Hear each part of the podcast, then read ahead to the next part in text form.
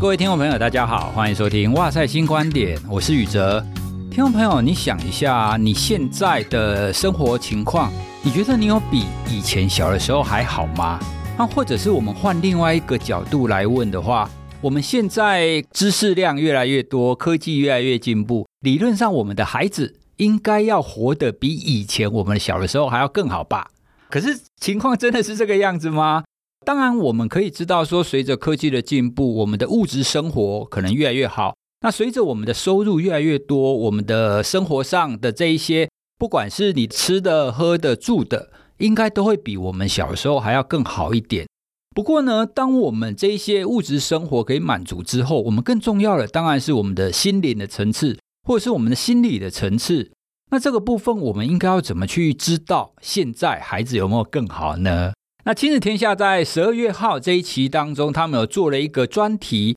主要就是在谈现在的学生他们的心理健康的情况，或者是说他们有没有更快乐。我们常常会觉得说，即使在物质生活不丰裕的情况底下，至少你要觉得你的生活是有意义的，或者是你觉得你的生活是快乐的。只要你是快乐的，不管你的物质生活在什么状态底下，你应该就会觉得说，哎，我的生活不错。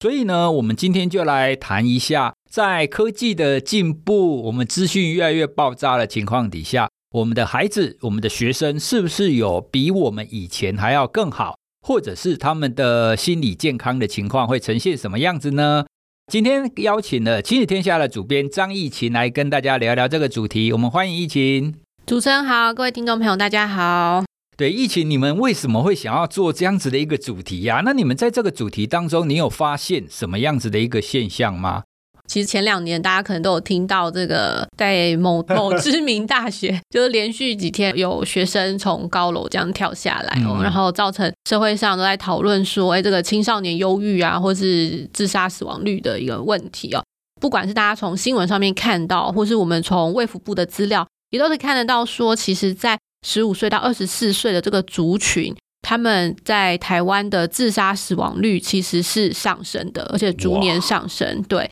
过去在大学里面被列为高关怀跟高风险的学生哦，大概是占百分之三到五。可是也有老师说，其实近两年这个比率也增加了，大概到百分之十哦。所以种种的数据都让我们在想说。这群孩子哦，的确是我们需要去多关心一下，然后也去看一下，说他们到底发生什么事了？为什么他们会有忧郁的情况哦？尤其刚刚宇哲老师有谈到，其实现在对于物质上面的丰富度，其实是比以前还要好非常多的。那到底是发生了什么事？这大概会是我们做这个题目的一个起心动念吧，就想知道说发生什么事了。那有什么是我们可以来帮帮这群孩子？前一阵子我看到卫福部的调查，我觉得那个调查对我来讲，我觉得非常惊恐。诶，他的数据显示，中学生就国中加高中，他们曾经想过要自杀的那个比例高达百分之二十，每五个有一个。对我，我我觉得这非常可怕。哎，我回想我在国中的时候，对每个人中学的时候都有一个惨绿青春时嘛，特别是在二三十年前，那个时候就是你一定要升学。所以也同样是跟现在有一点类似，就是你要不断的读书，不断的读书。可是那个时候我几乎不太会有什么太大的想法，说哦对，很累。可是呢，那个时候家长跟老师就灌输我，好，那你只要考上大学，或者是高中，你可以从此过着幸福美满的生活，这是骗人的啦。但我就想，哎，同样是这样面临这样子的压力啊，那为什么我们以前？情况可能就没有那么严重。如果说真的变严重了，哦，像我们刚刚讲的百分之二十嘛，对。如果是真的这种伤害自己的这个比例越来越多，它背后的原因是什么？你们在这一期当中有了解到有什么可能的因素吗？我们这次有去采访一些专家或是一些老师哦，他们有谈到说，其实他们发现台湾的学生是很擅长自我管理跟社会觉察。自我管理指的就是说，我们很擅长去设定目标，完成目标。比如说，我们平常会做一些读书计划啊，然后会去把考试考好啊，这大家都是归在自我管理的范畴里面。还有像是社会觉察，你知道别人怎么看你，你很在意别人对你的评价或眼光。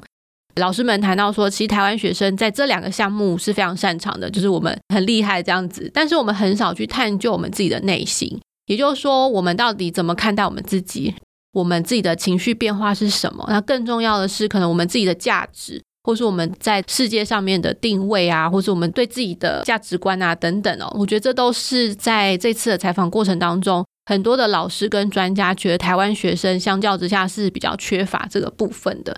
那如果看不到自己的价值跟定位的话，当你遇到一些有人生的抉择或者升学的时候，你就更难去看到说，那我现在到底该怎么往下走，去看到你自己的下一步。所以这间接来说，可能它就会造成情绪上面的一些不舒服啊，或甚至导致忧郁的情形。哎、欸，可是听你刚刚讲，台湾学生擅长的两个部分啊，嗯，我如果把它推到我自己的想象生活当中，其实我觉得蛮可怕的。什么叫社会觉察？比如说，我可以知道我的爸爸妈妈、我的老师是怎么期待我的，那我要怎么表现出符合他们期待的样子？嗯嗯嗯。哦，所以如果你把社会觉察跟这种自我管理加起来，它很像是我们很多人都会试着去知道大家怎么期待我，然后我用自我管理的方法去表现出，不管是家长也好，或者是老师也好，或者是整个社会所期待我表现出来的样子，这个部分很擅长。可是这个部分很擅长，一直做做到国中、高中，甚至大学之后，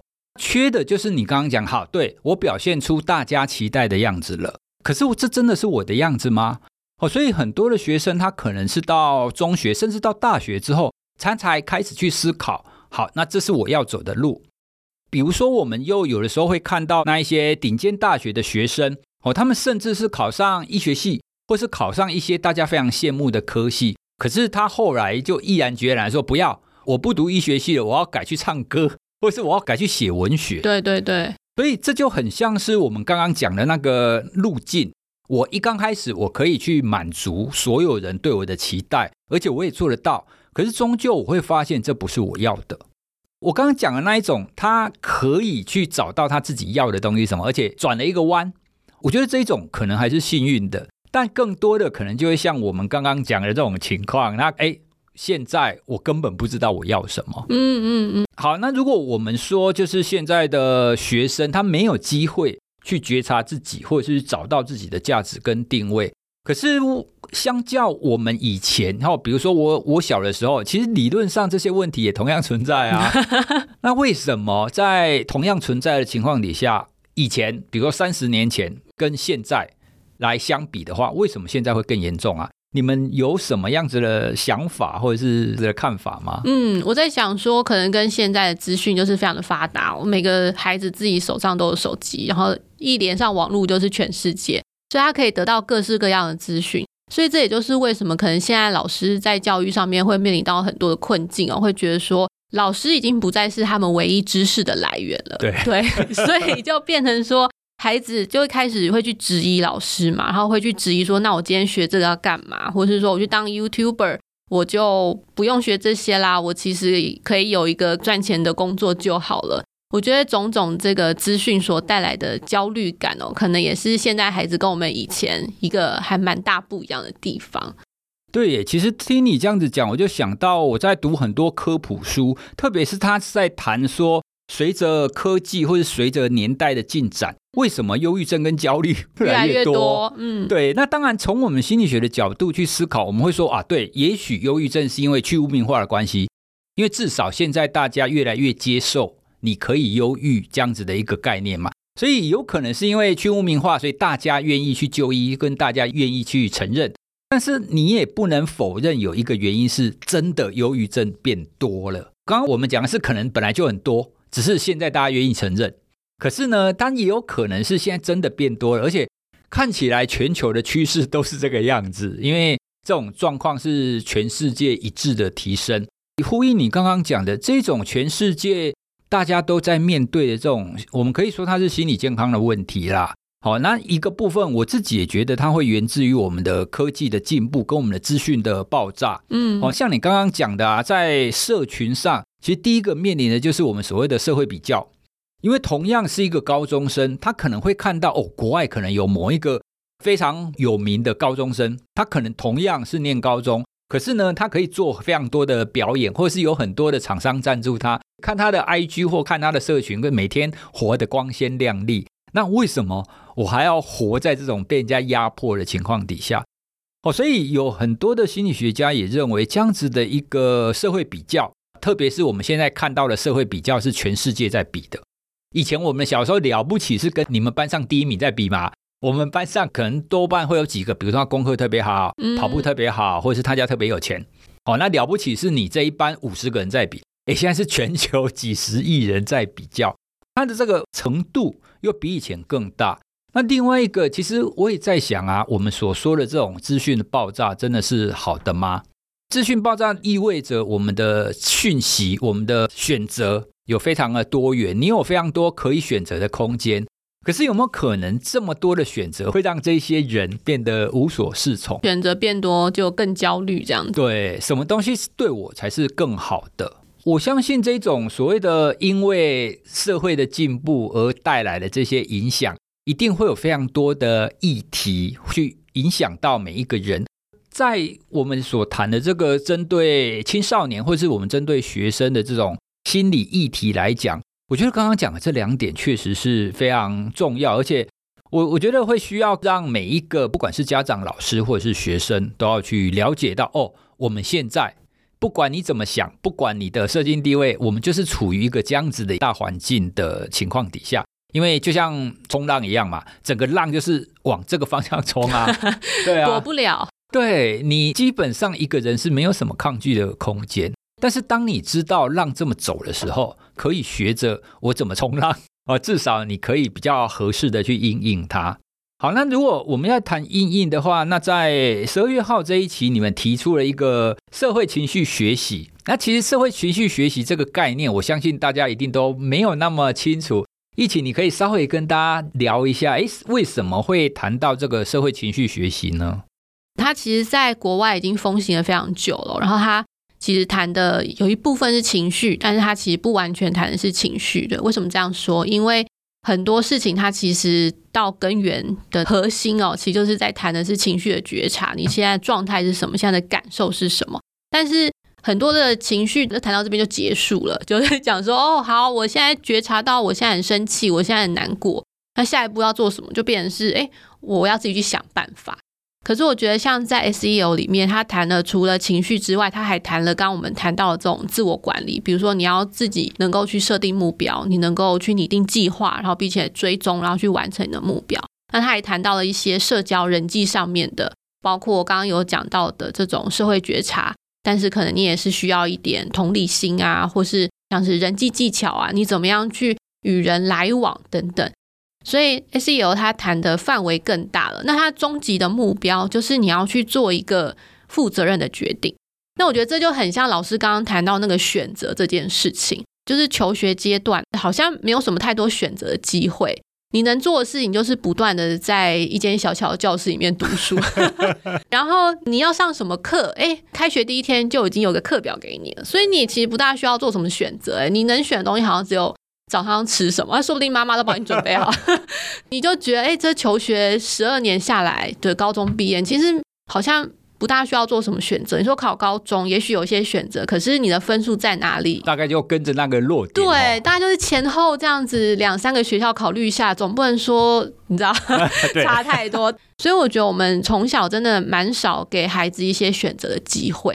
其实每一个选择，你其实都在认识你自己更多。嗯，比如说你今天，就算你早上就是要吃面包还是馒头，就光是这样的选择，然后你最后选了面包，因为你比较喜欢吃面包嘛，所以你知道你的喜好是什么。好，今天在学校你选社团，诶，有篮球社跟围棋社，你为什么后来选篮球？哦，因为篮球可能是我比较擅长的。哦，我不去选围棋，可能代表。我比较不是那么喜欢接触新的东西，接触新的东西会让我害怕。在求学的过程当中，为什么选择这么重要？是因为他每一个选择都是在让我们更知道我是什么样子的人，我的定位，我的价值。所以我觉得很可惜的是，在我们的求学阶段里面，可能少了这些学习的机会来给我们的孩子。可能等到他们到了大学之后，你就跟他说啊，现在你有这么多选择。孩子就会觉得说：“那我现在怎么办？怎么选？我要按照爸妈的喜好来选吗？我要按照我想要做的事情来选吗？我要按照隔壁同学的喜好来选吗？各式各样的答案，或是各式各样的这个条件哦，反而会让孩子觉得不知所措。所以我觉得在这个过程当中，我们太让孩子缺乏做决定跟选择的过程，也许就导致他们到后来开始不知道自己在做什么，或是也不知道自己的未来要往哪里去。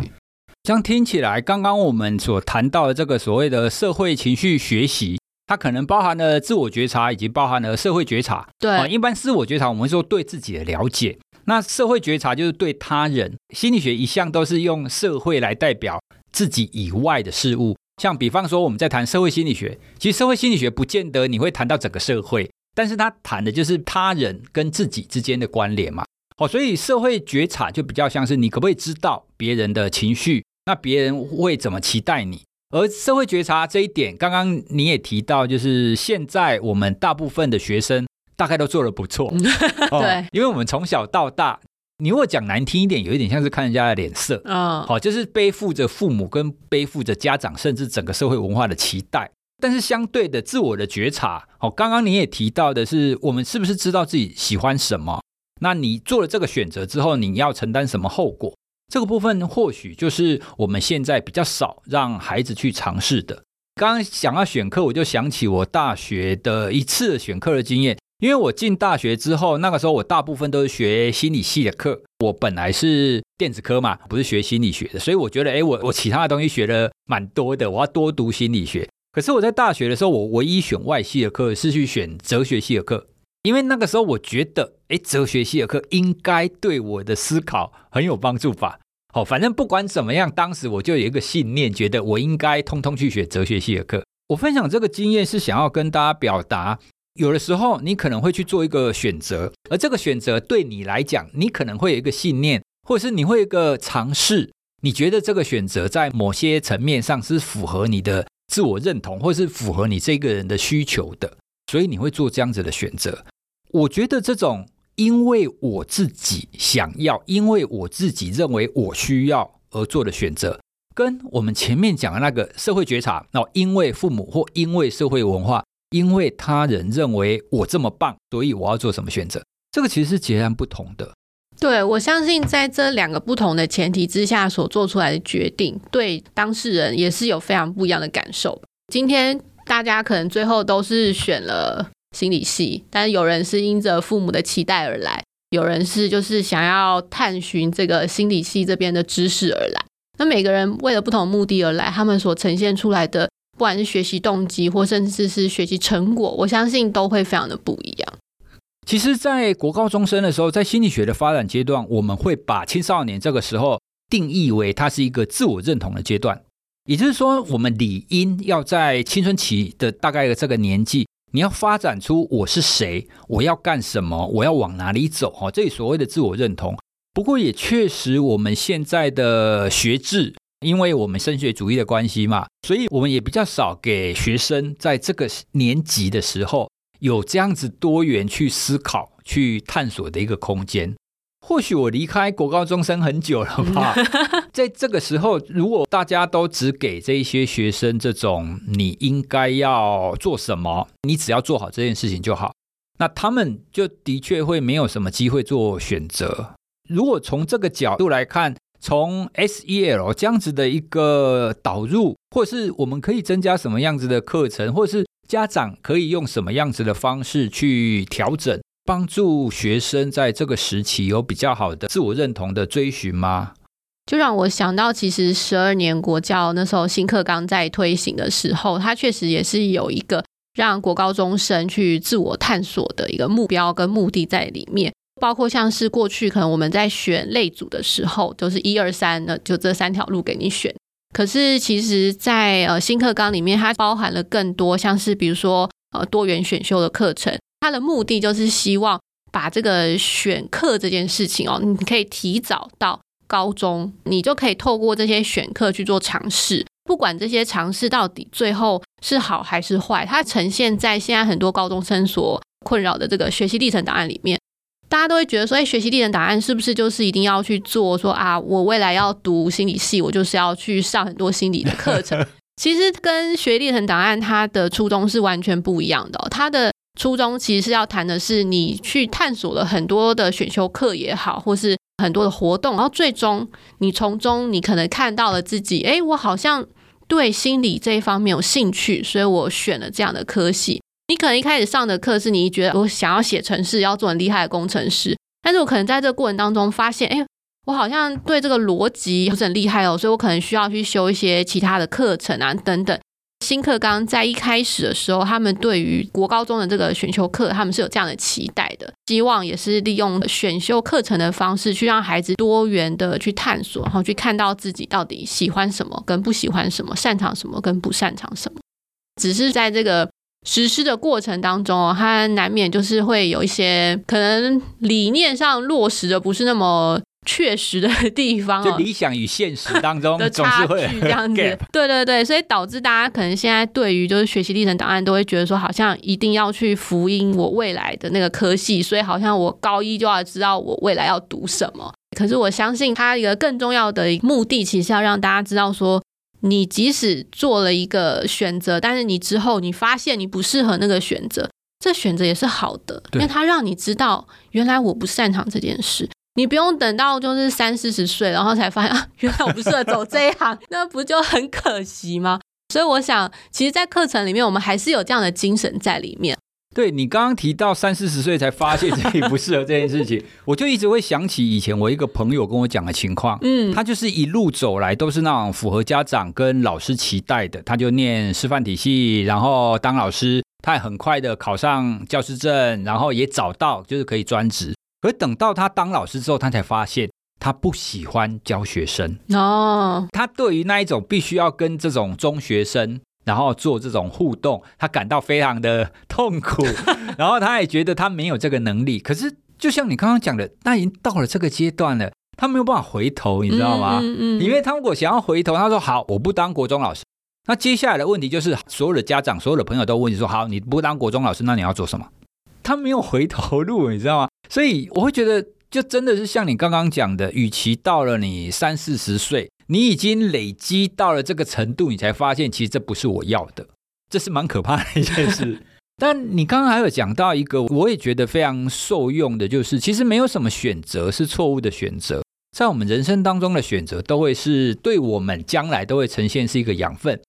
好像比如说，我常常会跟人家讲，我以前是念电子科的，可是我后来念了心理学。那大家会觉得说，电子科跟心理学这是截然不同的两件事嘛？一个是工科的，那一个可能是偏人文社会科学的层面。而就我来讲，其实这两方面的训练是都形塑了现在的我，而也因为有这样子的转折，我会更清楚说，好，对，我就是要什么，我擅长什么，或是我这一个人追求的是什么。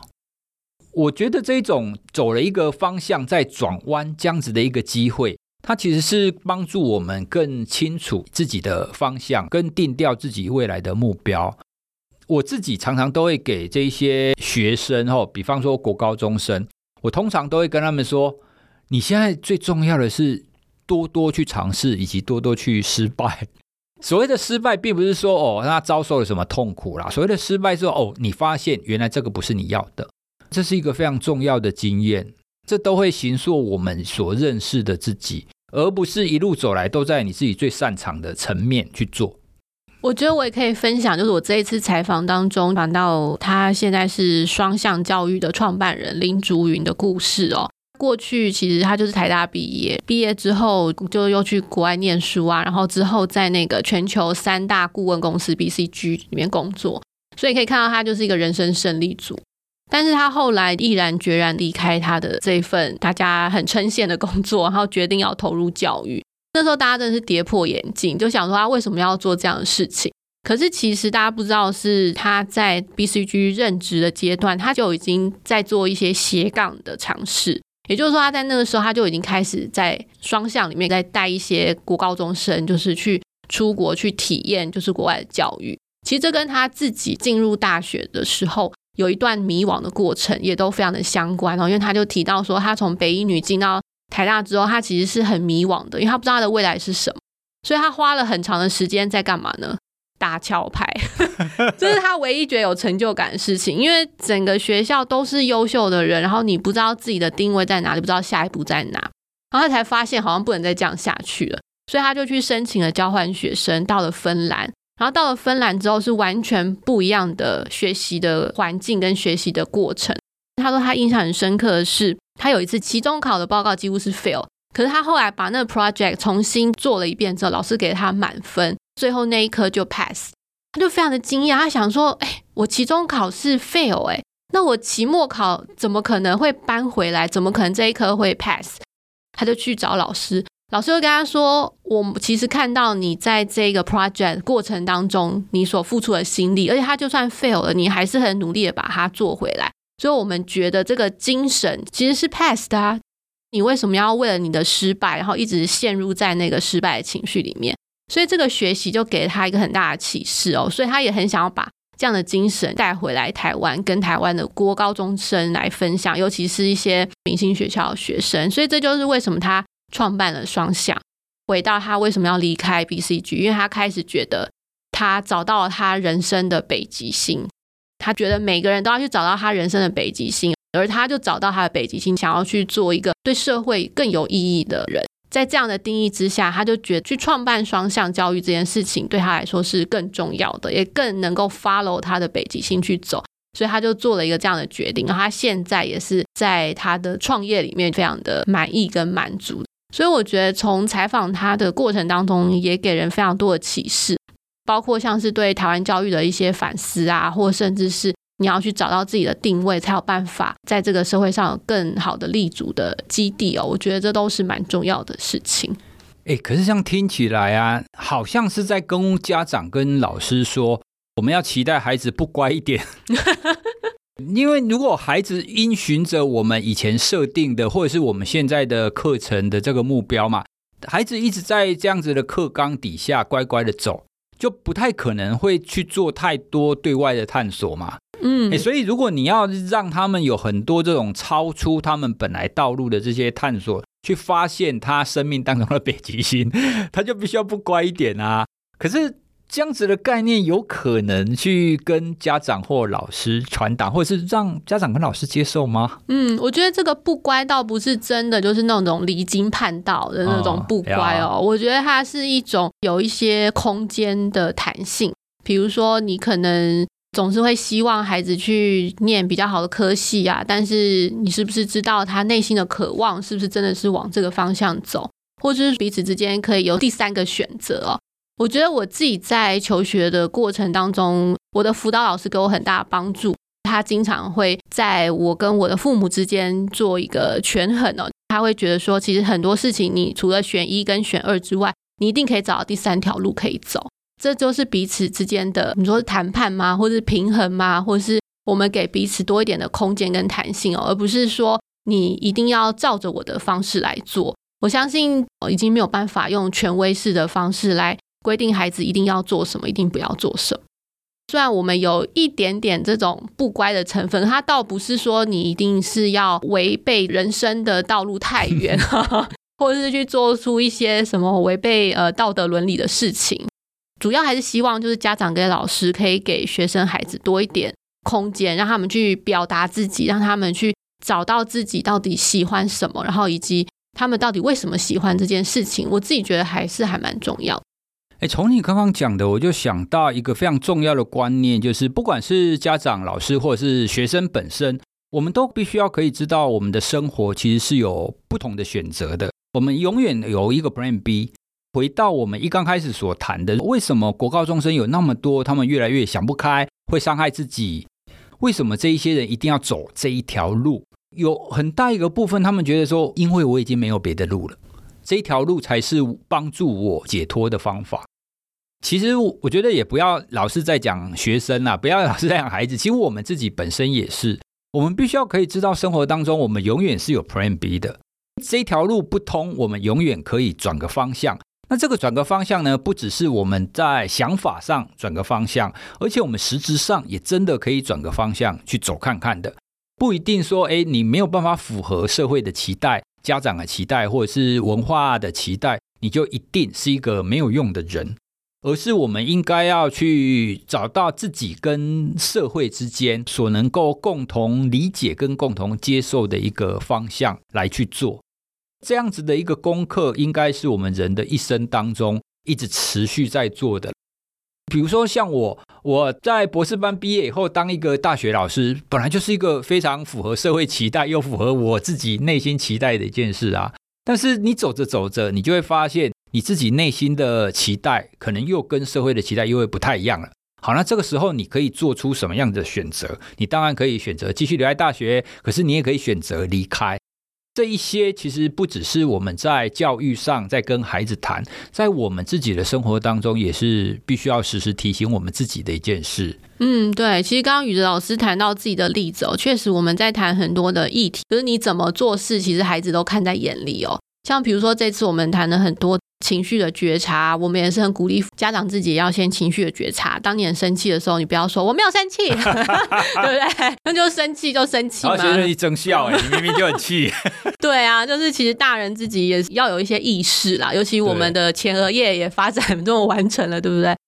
在谈很多不管是情绪的觉察，或者找到自己人生的定位啊等等哦，大人的以身作则其实是蛮重要的。嗯，常常讲说。情绪的觉察是时时刻刻的，并不是在你有情绪的时候才去觉察，而是比如说像我现在录 podcast，很紧张，这可能也是一种觉察。就类似像这样的机会，或是有时候坐个捷运啊，看看外面的风景啊，也可以问问看，我现在是不是充满了喜悦吗？还是我是前往一个很重要的会议，所以我很紧张哦？我觉得这都是一个不断跟自我对话的过程，帮助自己在做觉察。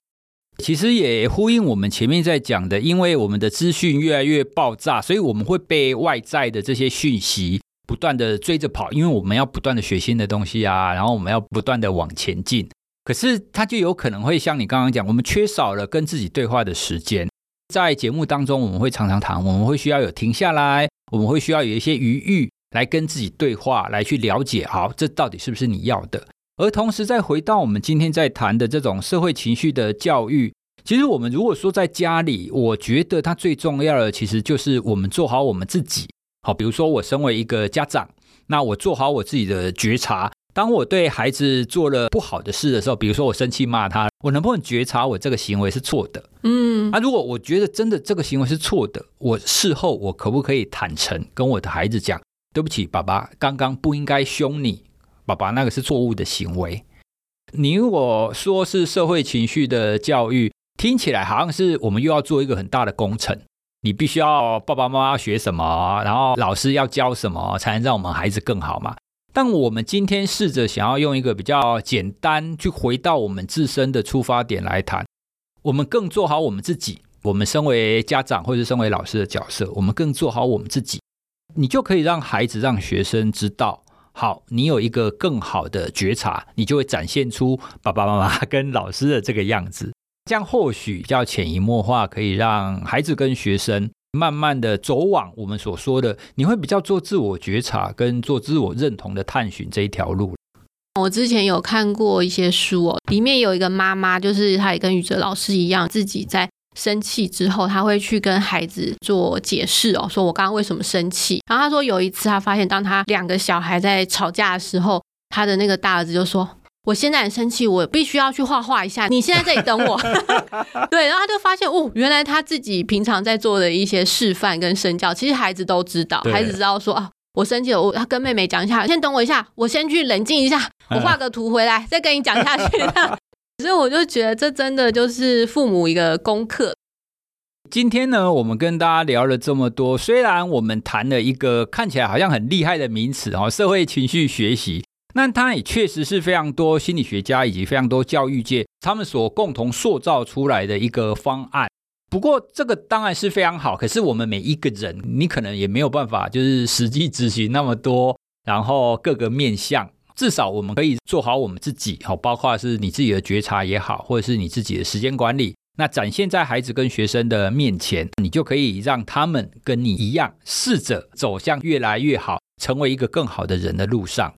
这一期的亲子天下其实还有非常多我们刚刚所谈的这些项目。其实老实说，我们刚刚谈的内容可能就只有两页吧。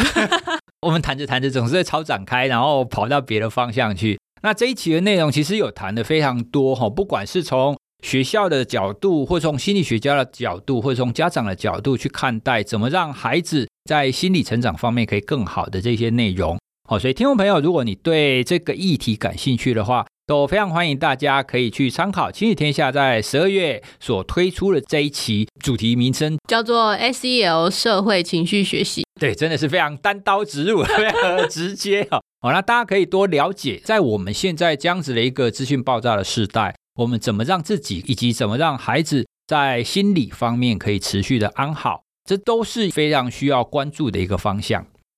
今天呢，就跟大家聊到这里喽。那我想这个话题还有非常多可以谈的。如果大家对我们今天聊的部分有什么感兴趣的话，都欢迎你可以私讯或者是从脸书、IG 跟我们说。那我们也会把你的想法跟你的建议回馈给疫情主编。好，那我们今天就聊到这里，谢谢大家，谢谢，拜拜。